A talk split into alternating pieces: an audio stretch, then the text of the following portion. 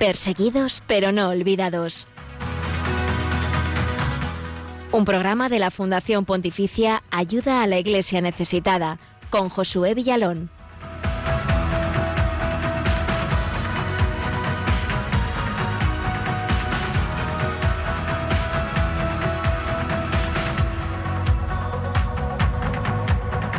Afganistán vive el segundo día bajo el control de los talibanes que prometen anunciar un nuevo gobierno en los próximos días. El pasado 16 de agosto, día en que las milicias integralistas tomaron Kabul, ya se vislumbraron las líneas del anunciado Emirato Islámico. Desde entonces miles de afganos y extranjeros han abandonado el país, otros continúan intentándolo. Hablamos de un país donde los cristianos y otras minorías religiosas han sido por años objeto de violencia por parte de los talibanes y del Estado Islámico.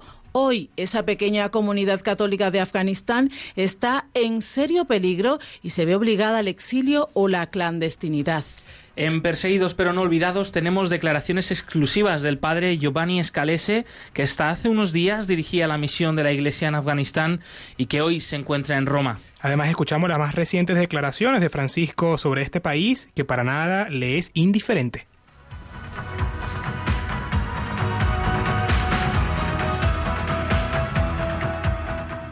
Las inundaciones y corrimientos de tierra en Mérida, Venezuela, han causado al menos 20 muertes o desapariciones. 35.000 personas se han visto afectadas y 8.000 viviendas han quedado destruidas. Viajamos hasta allí para descubrir más detalles de ese lamentable panorama y ver cómo la Iglesia lidera la asistencia humanitaria en medio de esta catástrofe. Y desde aquí, desde Calahorra, llega la solidaridad, ayuda a la iglesia necesitada gracias al Grupo Sagar, que ha hecho una generosa donación. Os contamos cómo ha sido posible este gesto de parte de esta empresa eh, riojana, que mucho tiene que ver con los medios de comunicación y con las nuevas tecnologías. Todo esto todo esto eh, y los próximos eventos de ayuda a la Iglesia necesitada te lo contamos enseguida en este programa donde queremos ser voz de la Iglesia que sufre en el mundo. Muy buenos días. Comparte lo que te contaremos a lo largo del programa. Puedes hacerlo a través de nuestras redes sociales. En Twitter somos arroba ayuda Neces, en Facebook ayuda a la iglesia necesitada. También nos puedes encontrar en Instagram y en YouTube. Y si prefieres escribirnos un email, esta es nuestra dirección perseguidos pero no olvidados arroba radiomaria.es. Saludamos, saludamos también a Javi Esquina en el control del programa. Buenos días, bienvenido. Hola, buenos días y buenos días a todos y eh, eh, un saludito a Enrique de La Solana, que es fiel oyente. Pues a él, buenos días también. Pues sí, pues sí, sabemos que además por allí hay un grupo de personas que son fieles seguidores y nos encanta saber que al otro lado de la radio pues hay personas y, que nos acompañáis, acompañáis a los cristianos perseguidos. Y saludamos también a todos los que, a todos los que nos estáis viendo a través del Facebook Live, poniéndonos también ahí rostro. Eh, os invitamos a dejarnos comentarios que vamos a ir también compartiendo aquí en directo. Y por supuesto en el WhatsApp de Radio María al 668 594383 podéis escribirnos o también mandarnos notas de voz al 668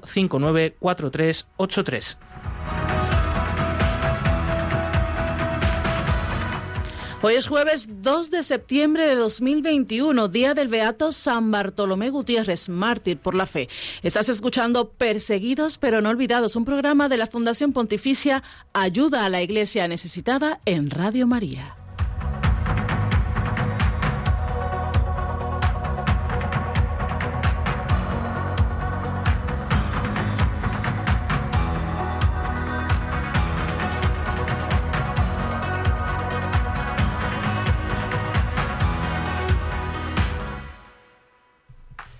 El mundo sigue mirando a Afganistán. Nosotros, por supuesto, también nuestra mirada va a una minoría que es eh, de las más violentadas en este país y de la que se está hablando muy poco, como son los cristianos. El padre Giovanni Scalese, que hasta hace unos días dirigía la misión de la Iglesia en Afganistán, nos eh, cuenta desde Roma, eh, donde ahora está, pues cuál es la situación de la iglesia allí, de estos últimos días que, han vivido. Y la primera pregunta que le, lanzamos, pues ¿qué tal estás? ¿Qué tal el viaje de salida a Afganistán, padre Giovanni Escalese? Gracias a Dios, estoy bien. Gracias a Dios estoy bien. Nuestra salida de Afganistán ha sido un verdadero milagro. El día después de partir fue cuando se produjo la explosión del atentado. Si no hubiéramos salido ese día, quizá no hubiéramos podido irnos. Y Padre Giovanni, ¿qué pensamientos tienes de las personas de la comunidad católica que se han quedado en Afganistán? ¿Sus vidas están en riesgo? La comunidad católica en Afganistán es una comunidad sui generis. Está compuesta exclusivamente por el personal de las embajadas de las instituciones humanitarias Casi todos han dejado Afganistán antes de nosotros. Los pocos que han permanecido no corren ningún riesgo. Una de las preguntas también que nos surge al conocer toda esta situación en Afganistán, de la gente que está huyendo allí y por supuesto pues de los cristianos, nuestros hermanos en la fe, es eh, cómo poder ayudarles a aquellos que se han quedado, que no han podido eh, salir de allí y también a las personas que ahora pues están viviendo bajo este régimen de terror de los talibanes, eh, padre Giovanni Scalese. En este momento, En este momento, la única ayuda que se puede dar es la oración. El pasado domingo, el Santo Padre ha hecho una llamada a la oración y al ayuno por Afganistán. Yo mismo he podido experimentar personalmente que la oración unánime de la Iglesia es muy eficaz. Que la preghiera unánime de la Chiesa es muy eficaz. Y queríamos formularle una última pregunta, si podría compartir un mensaje para los oyentes de Radio María y también para tantas personas que en estos días nos han dicho que están rezando por Afganistán. Visto que se trata de Radio María España, vorrei ricordare agli ascoltatori Viendo que se trata de Radio María España, quiero recordar a los oyentes que el 13 de octubre de 2017, al final del centenario de Fátima, consagramos la misión de Afganistán al Inmaculado Corazón de María. En ese día experimentamos la protección de Nuestra Señora. Esperamos que la Virgen proteja a todo el pueblo de Afganistán. Tale experiencia ci fa sperare che la Vergine proteggerà anche tutto il popolo afgano. Pues eh, rezamos por Afganistán, tenemos muy presente a nuestros hermanos cristianos allí y también a todas las personas que están sufriendo pues ahora las consecuencias de la toma del poder por parte de los talibanes. Eh, y por supuesto pues también rezamos por el padre Giovanni Escalese por la misión de la Iglesia en Afganistán para que pues si Dios lo permite, la diplomacia también, pues puedan volver pronto porque estaban haciendo mucho bien en muchas obras de, caridad eh, sociales para los más pobres en Afganistán. Eh, padre Giovanni Escalese, sacerdote barnavita, director de la misión sui juris de la Iglesia en Afganistán. Muchas gracias y un fuerte abrazo.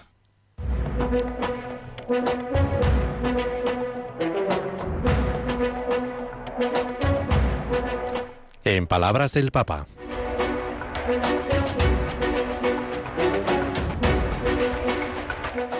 Y el Papa Francisco se ha vuelto a referir una vez, una vez más a la situación en Afganistán. Eh, ha sido en la reciente entrevista con el periodista Carlos Herrera en la cadena COPE.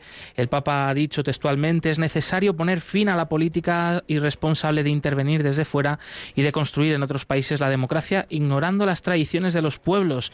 También ha admitido que desde el Vaticano se trabaja para evitar represalias de los talibanes a los afganos. Sí, y de hecho, estoy seguro que la Secretaría de Estado lo está haciendo. y tras el rezo del Ángelus de este domingo 29 de agosto, el Santo Padre expresó su preocupación por la situación del país, pidió nuevamente oraciones y se refirió también a los recientes ataques terroristas que han tenido lugar en la capital de Kabul. Cari fratelli e sorelle, Queridos hermanos y hermanas, sigo con gran preocupación la situación en Afganistán y participo en, la, en el sufrimiento de todos los que lloran por las personas que han perdido la vida en los ataques suicidas el jueves pasado y por todos aquellos que buscan ayuda y protección.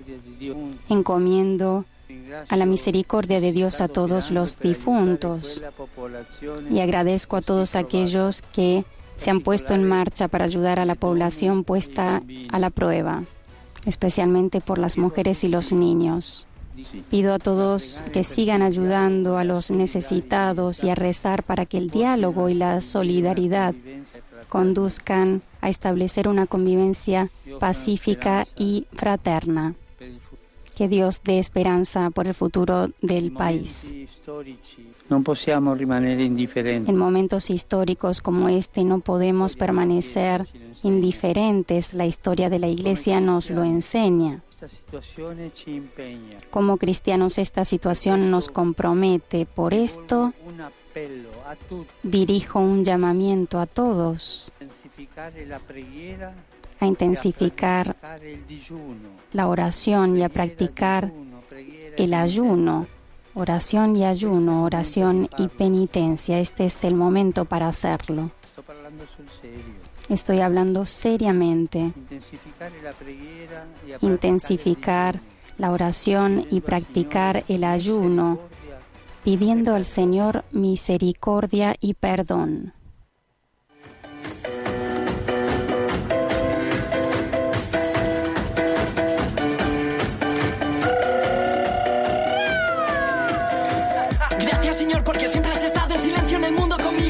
Me caigo, levanto y aguanto. Gracias por los dones que me ha regalado y voy. Contra corriente delante de gente, no temo a la muerte.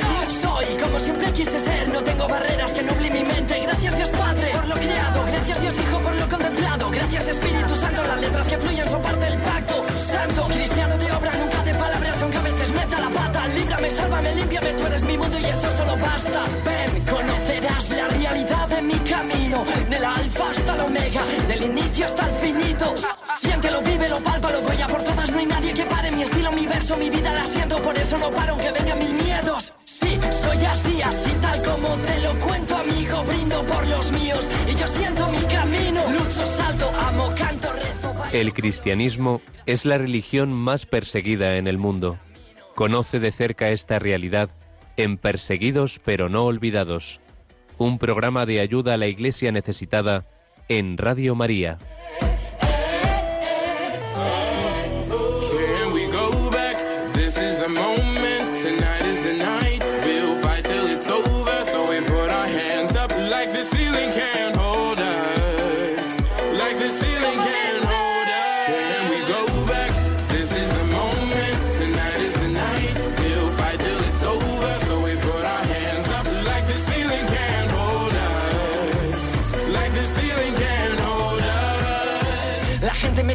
Loco. Dicen que pierdo mi tiempo. No saben lo que yo siento, por eso critican este movimiento. Lucho por todos, aunque tú no te des cuenta. Son las 11 y 13 minutos, 10 y 13 en las Islas Canarias. Gracias a todos los que nos escuchan a esta hora en Radio María, a través del Facebook Live y a los que están conectados y nos siguen a través del Twitter en arroba ayuda iglesias. A todos, muchas gracias por acompañarnos. Y recordarles que también nos pueden eh, mandar vuestros comentarios y notas de audio al WhatsApp de Radio María 668 594383 668 594383.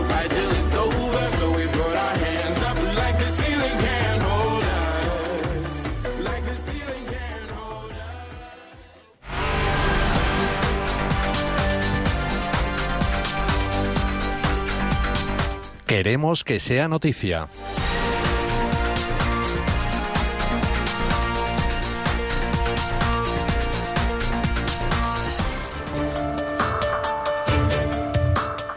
Una mujer cristiana es acusada de blasfemia en Pakistán por un mensaje de WhatsApp. Una mujer cristiana pakistaní de nombre Shaguf Fakiran, residente en Islamabad, capital del país, fue acusada de blasfemia por simplemente reenviar un mensaje de WhatsApp que incluía contenido considerado blasfemo.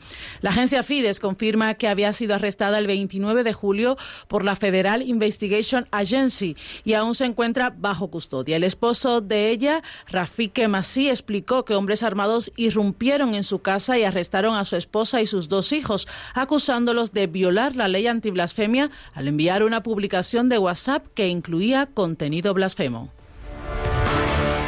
Autoridades de China ofrecen recompensas a quien denuncie actividades cristianas. Las autoridades del gigante asiático han implementado un nuevo sistema de control de las comunidades cristianas a fin de reprimir las actividades religiosas ilegales.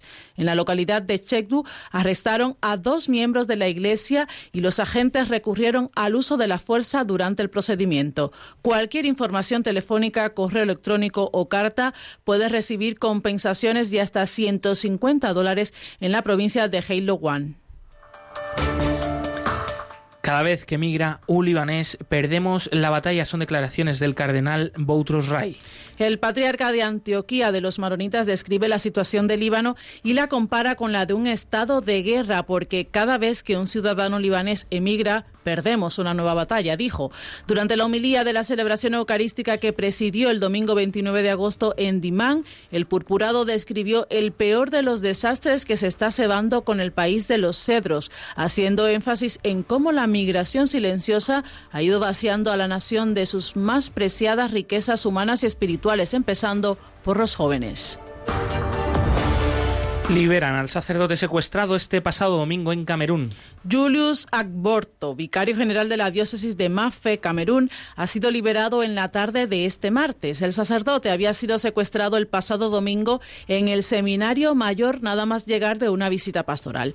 Aunque los secuestradores exigían un rescate de 20 millones de francos cameruneses, unos 30.500 euros, la diócesis ha explicado que no se ha pagado nada. Damos gracias a Dios por mantener a salvo a Julius durante su cautiverio y nos lo haya traído sano y salvo. Así lo afirma el padre Sebastián Zunji, canciller de la diócesis camerunesa, en una declaración enviada a la agencia Fides. Además, agradece la oración de tantas comunidades cristianas que estuvieron a nuestro lado unidas en oración.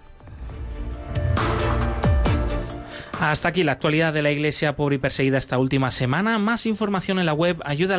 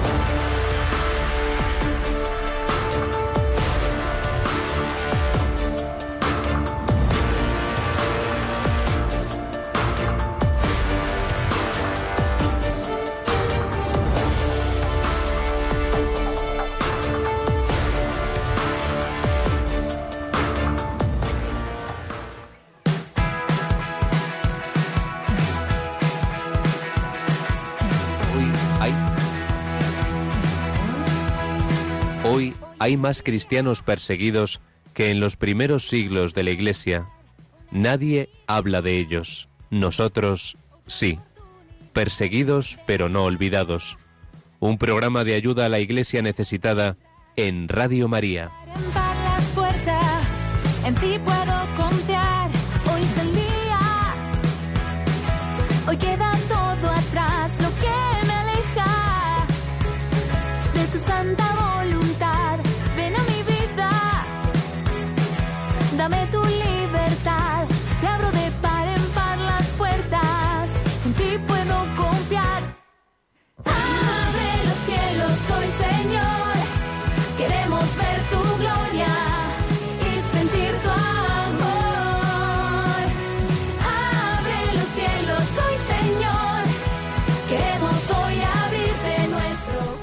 Bueno, y aunque escuchas ahora mismo una música muy alegre en tu radio, estamos en Perseguidos pero no olvidados, un programa de ayuda a la iglesia necesitada aquí en Radio María. Hemos estado hablando de Afganistán, ese país que estos días es noticia lamentablemente, y hemos tenido declaraciones del padre Giovanni que ya ha salido del país y está en Roma con parte de esa pequeña comunidad cristiana de Afganistán. Y seguimos con otros temas, pero te tienes que quedar con nosotros aquí en Perseguidos pero no olvidados.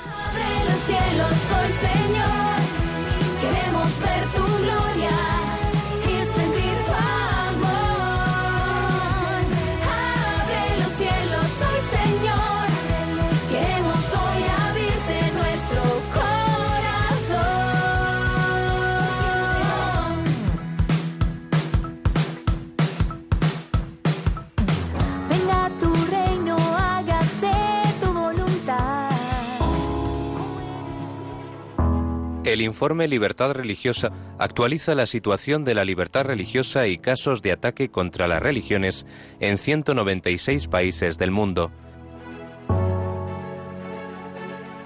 No seamos indiferentes ante una realidad que afecta a millones de personas en los cinco continentes, especialmente a los cristianos en China, Irak o Nigeria. Conoce cuál es la situación de este derecho a través del informe Libertad Religiosa que edita Ayuda a la Iglesia Necesitada.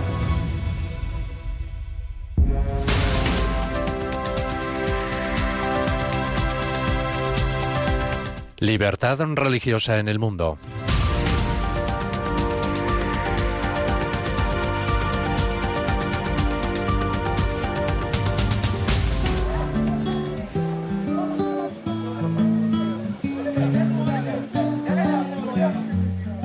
Un terremoto el pasado 14 de agosto de magnitud 7,2 en la escala de Richter, en el que perdieron la vida 2.200 personas y más de 10.000 heridos y 137.000 familias sin hogar, con un total de 26 templos que han sufrido grandes daños, al menos 11 capillas se han derrumbado por completo. El asesinato del presidente Jovenel Moise el 7 de julio a las afueras de su residencia en Puerto Príncipe, después de que un grupo de hombres armados asaltaran la vivienda de madrugada. Son dos de los hechos que hacen que Haití sea noticia estos días. A todo esto se suma la arraigada crisis humanitaria que vive el país desde hace unos años y que sin duda en la situación de la libertad religiosa. ¿Cómo se ha comportado este derecho fundamental en Haití en los últimos años?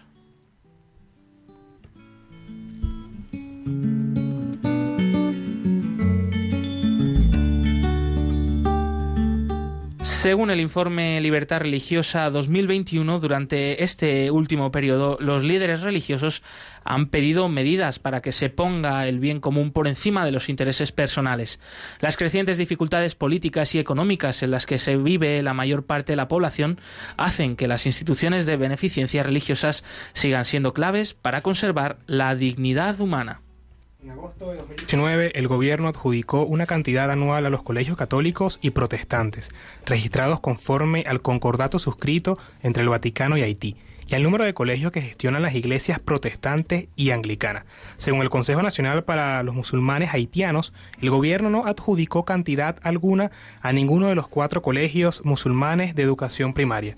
En mayo de 2020 el número de casos de COVID-19 aumentó abruptamente, por lo que el gobierno haitiano amplió el estado de emergencia a dos meses, manteniendo así cerradas una serie de centros, entre ellos los lugares de culto. Los líderes de la religión vudú señalaron que el sistema de salud no tiene capacidad de respuesta ante el reto que supone la pandemia, alegando que estaban preparados para atender pacientes en sus lugares de culto y tratarlos con remedios naturales.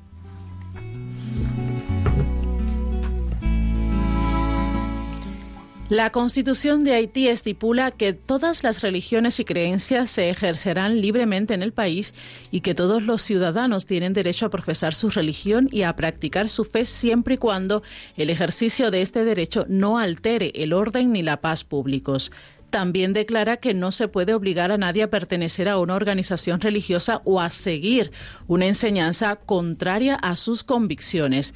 El artículo 30 establece las condiciones para el reconocimiento y la práctica de las religiones y cultos. Los extranjeros, los grupos religiosos, las organizaciones humanitarias y las instituciones educativas pueden poseer propiedades conforme al artículo 55.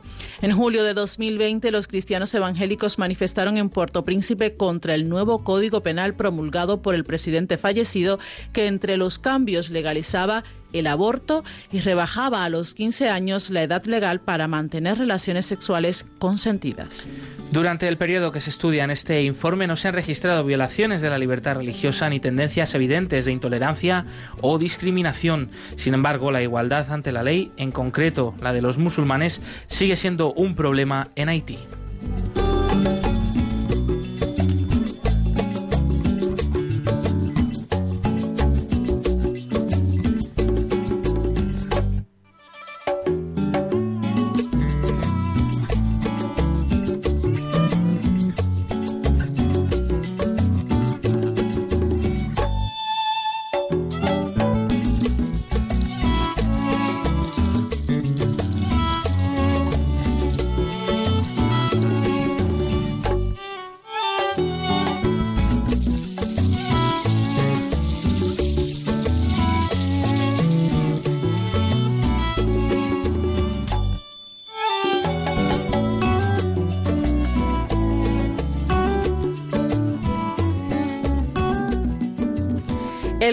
Sagar de Calahorra mantiene su compromiso con las causas sociales y entre ellas la de los cristianos perseguidos. Vamos a descubrir cómo ha sido esto posible a través del gerente de este grupo, Jesús Aceta, que está con nosotros en el programa. Bienvenido, Jesús. Hola, buenos días, bienvenido. Jesús, ¿cómo surge la idea de hacer este donativo, de hacer esta colaboración con ayuda a la iglesia necesitada? Pues hombre, la verdad es que, que viendo los programas que salen en televisión y las cosas que están sucediendo y tal, pues verdaderamente eh, a través del programa este que hicimos nosotros, el jefe infiltrado, pues vimos que podíamos aportar nuestro granito de arena, pues, pues viendo que cómo están las cosas y cómo está lo que está sucediendo en todas partes del mundo. Entonces, verdaderamente era como poder llegar a más sitios, o sea, no solamente a una cosa completa, sino a alguien que se dedica de verdad a distribuirlo, pues oye, que lo pudieran hacer ellos. Jesús, ¿y de qué manera hiciste la recaudación o cómo llegasteis al programa El Jefe Infiltrado? Pues hombre, llegamos al programa, esto fue antes de la pandemia del 2019, en noviembre, se pusieron en contacto con nosotros, pues durante un par de meses estuvimos hablando a ver si la empresa pues lo podía hacer y tal, y entonces pues accedimos, se, se buscaron ocho empresas a nivel nacional, una de ellas fue la nuestra y, y pues simplemente nosotros pues pues bueno tomamos la decisión de hacerlo un poquito complicado pero bueno había que hacerlo. Y luego pues eh, la verdad es que cuando se emitió que fue justo después de la pandemia porque era un programa de muchos pues abrazos muchos besos era emotivo y tal pues verdaderamente cuando ya se emitió cuando ah, después de mayo que se terminó lo del estado de alarma pues verdaderamente la emisión se hizo en junio. Entonces es cuando decidieron hacerlo y, y simplemente pues pues nosotros dijimos, oye, del éxito que tenga el programa, de los likes o de las cosas que hagan, vamos a hacer una, una donación. Pues nada, muchísimas gracias Jesús, gracias por ese compromiso, por ese gesto solidario que habéis tenido con los cristianos perseguidos, con esa iglesia que está tan necesitada en el mundo y gracias también a las nuevas tecnologías que permiten que esto sea posible. Jesús Aceta, gerente del grupo Sagar en Calahorra, ha estado con nosotros para contarnos pues esa acción solidaria que habéis tenido con ayuda a la iglesia necesitada. Muchísimas gracias y hasta otra oportunidad. Gracias a vosotros por lo, la labor que hacéis. Venga.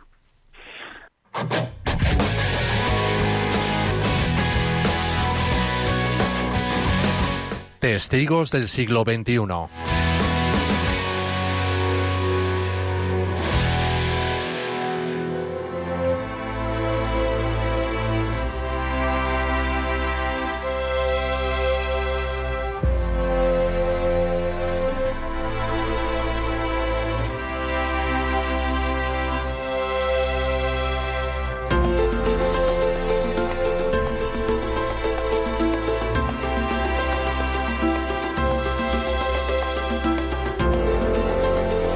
El día de los ataques yo estaba en la parroquia trabajando, estaba dentro en la casa del sacerdote, eran las dos de la tarde. Los insurgentes de Al-Shabaab llegaron y atacaron la parroquia de Palma.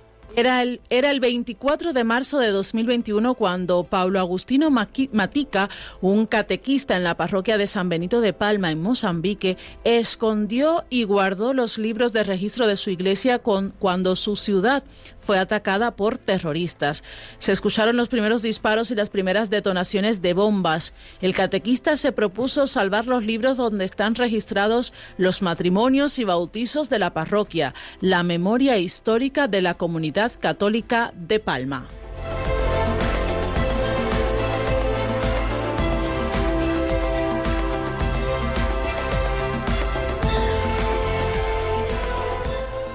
Durante dos días, con la ciudad ocupada por los terroristas, la gente huyendo y con disparos y explosiones por doquier, Paulo Agustino permaneció escondido en la casa parroquial. Al tercer día decidió arriesgarse y fue a la casa de un amigo. Desde allí partió hacia Quitunda, una pequeña aldea de las afueras de la ciudad de Palma. Desde allí el catequista se dirigió a la localidad de Senga, llevando consigo siempre los libros que considera el tesoro de la parroquia. Llegó allí la víspera del Domingo de Ramos.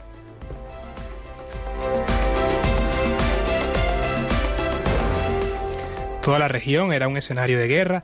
Los terroristas que decían pertenecer a Daesh estaban llevando a cabo uno de los ataques más osados en la provincia de Cabo Delgado y circulaban noticias de que en Palma había personas asesinadas y decapitadas, con cientos de personas huyendo y todo ello en un escenario de caos y de miedo.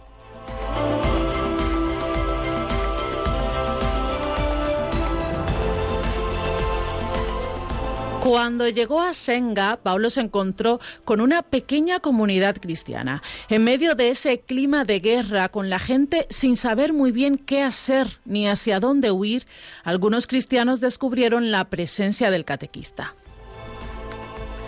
Me dijeron, queremos rezar, así que fui a la iglesia y rezamos. En ausencia de un sacerdote, en la zona de Cabo Delgado es común para los catequistas celebrar la liturgia de la palabra. Así vivieron los cristianos de Senga su Domingo de Ramos. Pero para Paulo seguía siendo necesario encontrar un lugar más seguro para no perder los preciados libros parroquiales.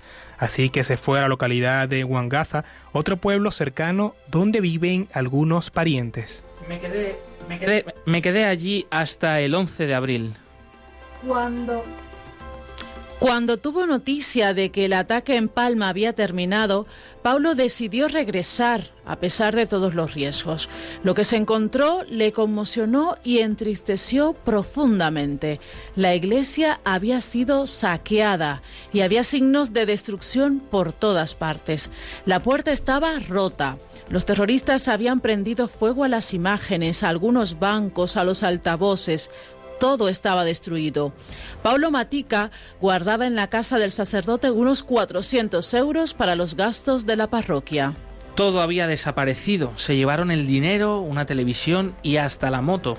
Dos meses y once días después del ataque terrorista en Palma, el catequista se desplazó hasta Pemba para entregar los libros parroquiales en una breve ceremonia a la que ayuda a la iglesia necesitada pudo presenciar.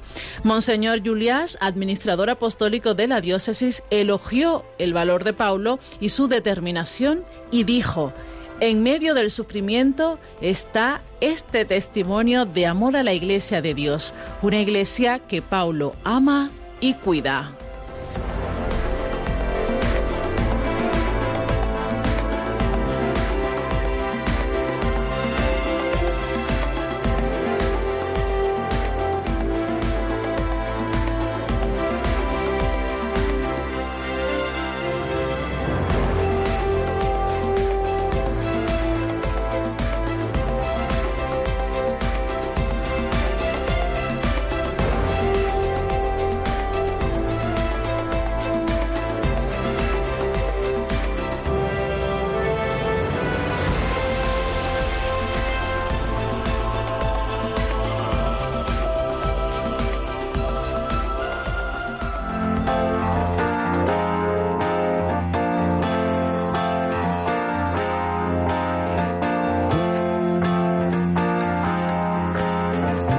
Cerca de ti.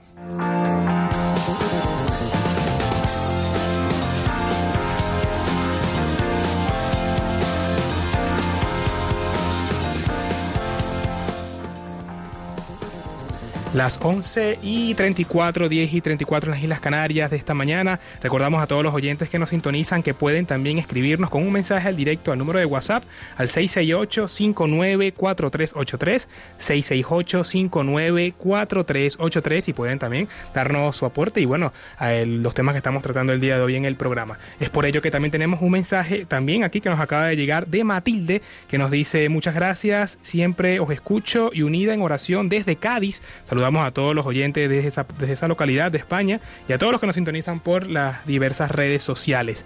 También eh, nos trasladamos desde aquí hacia el noreste del país, desde Zaragoza, y ahí tenemos a Ana María Alonso. Muy buenos días, María.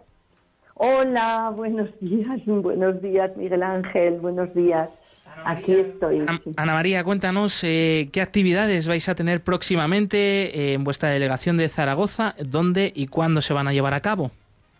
Bueno, pues mira, en la delegación de Zaragoza hemos recibido eh, un báculo de Caracos y te voy a decir que viene como otros objetos profanados y rescatados por los creyentes de estos países perseguidos, viene de la catedral, de la catedral, la Inmaculada Concepción de Caracos. Eh, la trae a España la Fundación de Ayuda a la Iglesia Necesitada y las distintas delegaciones la solicitan para apoyarse en estos símbolos que nos hablan tan fielmente de las grandes dificultades por las que están pasando nuestros hermanos en la fe en los países donde se persigue y atormenta a los cristianos. Verás, hace mm, siete años, en agosto del 2014, en la llanura del Nínive, al norte de Irak, pues eh, sufrió una terrible invasión del Daesh. El Daesh son los terroristas islámicos y porque querían implantar el Estado Islámico.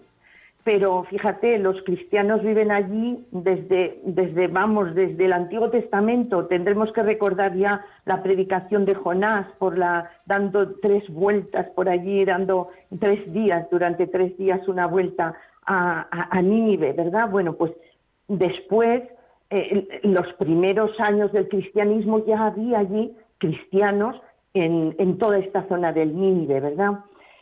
Entonces, ¿qué pasa? Que el Daesh decreta en el 2014 que los cristianos deben convertirse al Islam o, huir inmediatamente o incluso ser ejecutados. en fin, pues asaltan sus casas, las saquean y lo mismo pasó con los edificios religiosos, con las iglesias, los monasterios, los conventos que fueron asaltados, profanados, saqueados en fin, eh, posteriormente ya incendiados.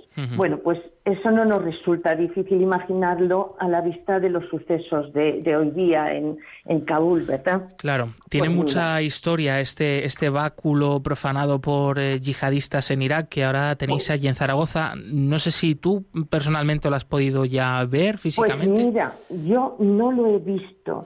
Este báculo, bueno, pues eso forma parte de todos estos eh, objetos que han sido profanados en los lugares santos y que han sido rescatados entre las ruinas eh, precisamente por los cristianos que luego volvieron a reconstruir la catedral.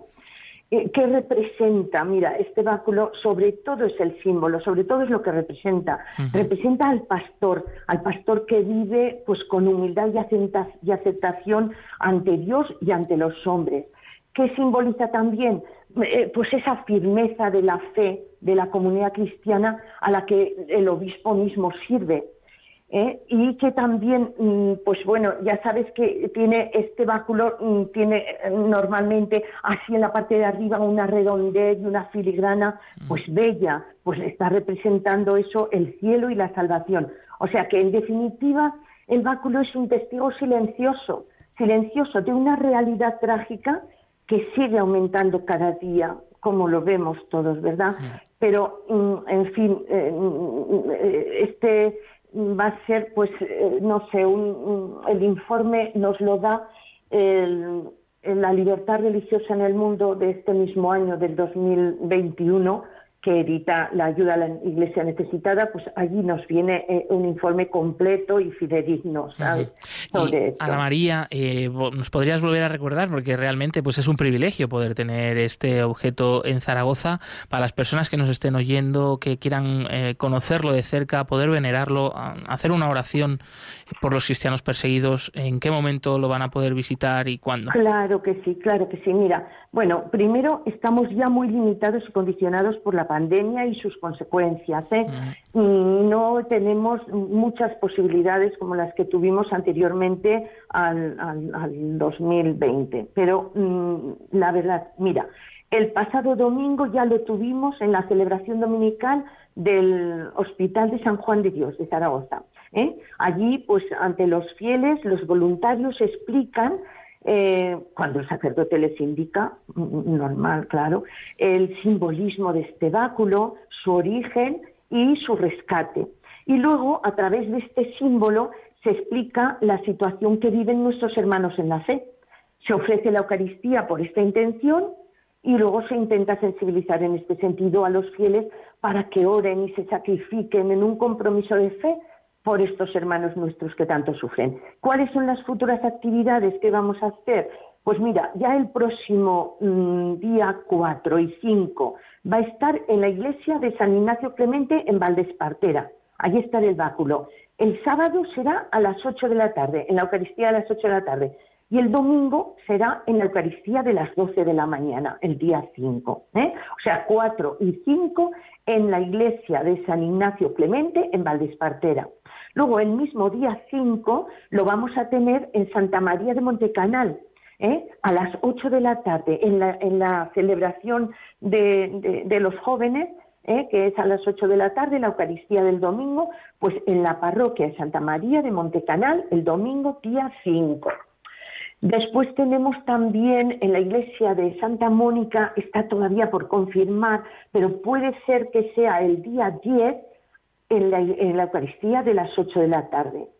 La verdad que hay pendientes de confirmar otras parroquias, residencias, localidades, incluso conventos que, en fin, a lo largo de este mes se pueden ir notificando pero la verdad que todo ello tiene que ir de acuerdo a las limitaciones y posibilidades que nos ofrezca esta consecuencia de la pandemia, ¿verdad? Tomamos nota, tomamos nota, Ana María, y también para nuevas fechas, eh, recordar que pueden estar informados a través de la web ayudalaiglesianecesitada.org. Antes de despedirte, Ana María, eh, ¿por qué recomendarías a nuestros oyentes el visitar y venerar este báculo profanado por yihadistas en Irak, rescatado, y que ahora visita Zaragoza? Pues mira, mm, yo pienso que todos los, todos los católicos somos un cuerpo místico, un cuerpo misterioso de fe, cuya cabeza es Jesús, y nos necesitamos todos para apoyarnos y para mejorar en nuestro camino en la vida. Entonces, mm, la verdad, eso nos va a fortalecer en la oración, ¿eh? esto nos va a, a acercar a la vivencia de estas personas que con tantísimas dificultades están viviendo su fe. Y después, pues bueno, nos va a ayudar muchísimo también para mm, eh, ofrecer oraciones, para ofrecer nuestros sacrificios, para acercarnos mucho entre nosotros y vivir con esa cercanía a tantos países, tantos que están sufriendo esa persecución y ese escarnio, eh, tanto en físico, eh, en, las personas, como en los, eh, en los edificios de, de nuestra fe. Ana María Alonso, muchísimas gracias por mantenernos informados, por ese trabajo tan estupendo que hacéis desde la Delegación de Ayuda a la Iglesia Necesitada en Zaragoza. Un fuerte abrazo y muchas gracias. Muchas gracias a ti, Miguel Ángel. Gracias a todos y buenos días.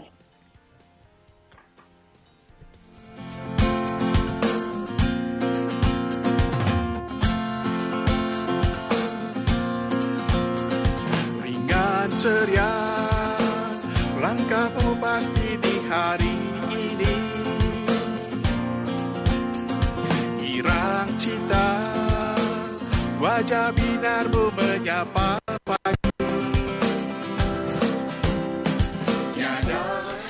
Afganistán en manos de los talibanes desde hace unos días y desde su llegada el día 16 de agosto es ahora el Emirato Islámico ese temido por muchas personas, entre ellas por esa minoría religiosa en el país. La población es consciente de ese régimen brutal eh, que se les viene encima, por eso muchos, los que han podido, han escapado y nosotros en ayuda a la Iglesia necesitada, por supuesto que estamos acompañándoles sobre todo con la oración, como nos ha pedido el Papa nos ha pedido intensificar la oración y el ayuno. Hemos tenido hoy al Padre Giovanni que ya ha podido salir de Afganistán con parte de esa comunidad cristiana y gracias a Dios están bien, pero necesitan que sigamos rezando por ello. Por eso Ayuda a la Iglesia Necesitada tiene en la página web Ayuda a la Iglesia Necesitada una campaña de oración por Afganistán donde podéis uniros todos para cumplir eso que ese llamamiento que nos ha hecho el Papa y porque son nuestros hermanos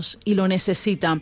Los cristianos del mundo entero debemos unirnos y rezar con intensidad por Afganistán, por el pueblo afgano que está sufriendo hasta el extremo y por las graves consecuencias que ese avance talibán supone para el resto del mundo. En el país permanece atrapada, como decía, una pequeña minoría eh, cristiana. Hay otras personas de otras minorías religiosas que necesitan mucho nuestra oración y nosotros aquí vamos a unirnos precisamente con esa oración que ha propuesto ayuda a la iglesia necesitada.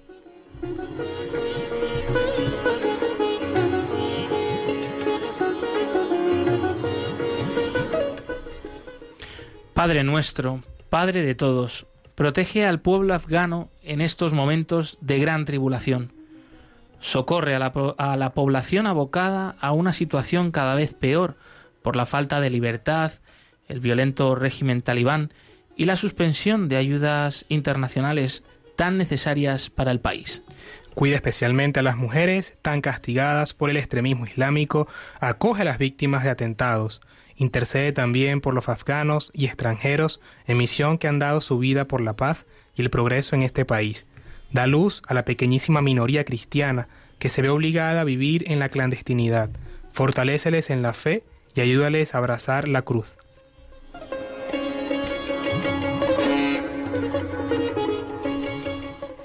Padre, continúa mostrándoles tu sabiduría, misericordia y consuelo Rey de la paz, obra en los corazones de los extremistas islámicos que alcancen el conocimiento del amor de Cristo y sus vidas sean transformadas por Él. Amén.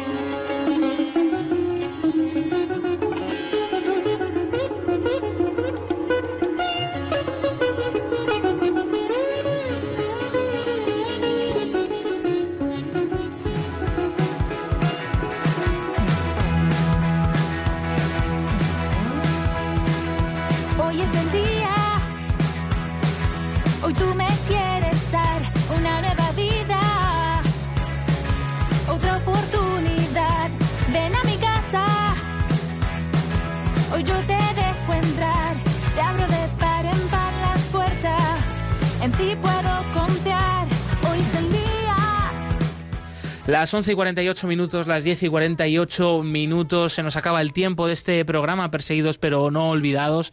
Y es que cuando uno está bien, el tiempo vuela, Glais. Sí es, se está muy bien aquí en Radio María, se está muy bien en Perseguidos pero no olvidados. Hagamos tres tiendas aquí, pero las vamos a hacer el próximo jueves para seguir hablando de la iglesia pobre y perseguida en el mundo. Hoy hemos hablado de Afganistán. Miguel Ángel, hemos tenido declaraciones del padre Giovanni. Así es, efectivamente, nos llevó a cabo un poco la realidad de la orden de los barbanitas y también para que estemos unidos en oración y rezando por nuestros hermanos cristianos perseguidos, que desde acá nosotros podemos poner ese granito de arena, ¿no? Que aunque parezca quizás poco, pero sin duda que las oraciones siempre llegan y vamos cada día avanzando, ¿no, Josu? Y hemos compartido la actualidad de la iglesia pobre y perseguida de estos últimos días y seguimos en contacto a través de nuestras redes sociales, en el Facebook, en, en Twitter, en Instagram y por supuesto en YouTube, donde además podéis eh, ver vídeos, reportajes para poner rostro a toda esta realidad que traemos aquí a la radio y seguimos conectados a través del el email del programa en perseguidos pero no olvidados arroba radiomaria.es. También hemos tenido con nosotros al gerente del grupo Sagar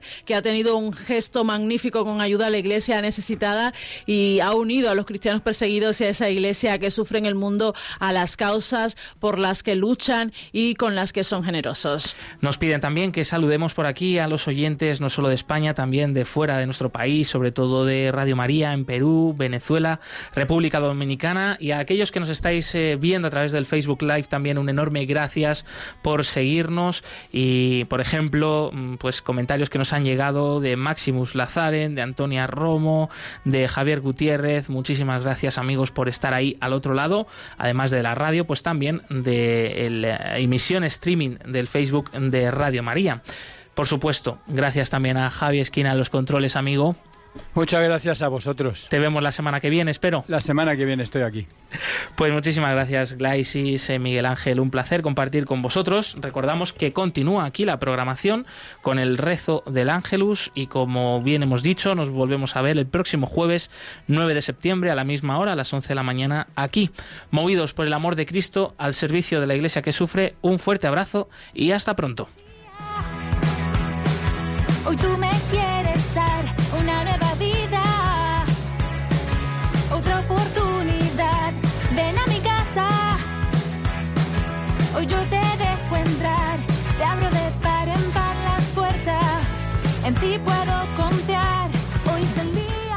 Concluye en Radio María, Perseguidos pero no olvidados, un programa de la Fundación Pontificia Ayuda a la Iglesia Necesitada, con Josué Villalón.